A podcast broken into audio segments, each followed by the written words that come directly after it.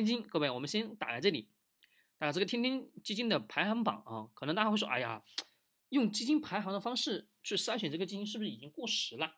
对不对？各位，告诉我，是不是市面上有很多人说，哎呀，你用这个排行的方式去筛选基金，是不是过时了呢？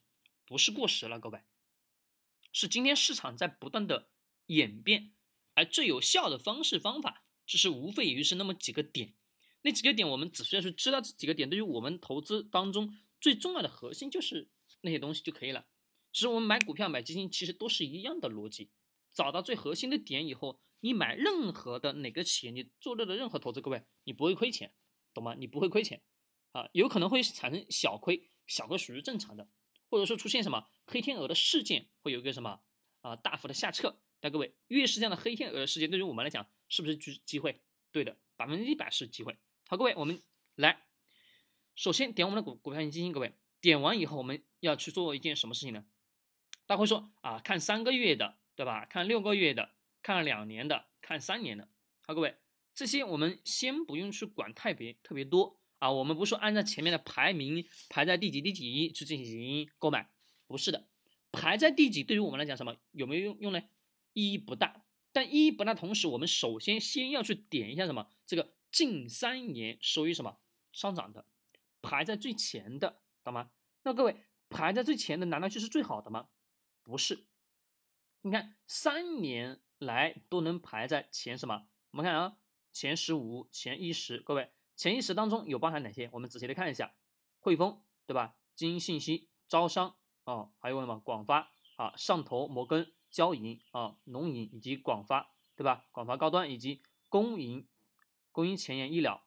好，各位，我们就来点开什么？咱们这个零零幺七幺。好，各位，这个点开以后，属于股票型基金对吧？股票 A。好，我们先来看第一件事情，在我们前面筛选基金的。标准当中是不是基金规模是不是得要大，对吧？没错吧？大于五十亿以上。好，OK，你看这个基金规模刚好是六十七点三六亿，是到什么？我们二零二零年的十二月份的三十一号。好，那我们到现在这个我们现在几月份了？各位，我们现在是呃五月份了吧？对不对？五月份了吧？呃，不是二月份，对吧？二月份这一个季度是还没有出来，对不对？好，既然没有出来，各位。啊，现在是显示什么？是有一个延迟的。那可能近期这个基金规模什么已经有发生变化。但是不管如何，我们先看成立时间，一六年到现在，各位一六年到现在多少年？一七、一八、一九、二零，对吧？二一，好，OK，四年时间，对不对？四年时间，好，各位，在我们前面跟大家去讲过，我股票型基金至少什么？三年成立三年以上，我们买股票也是一样的。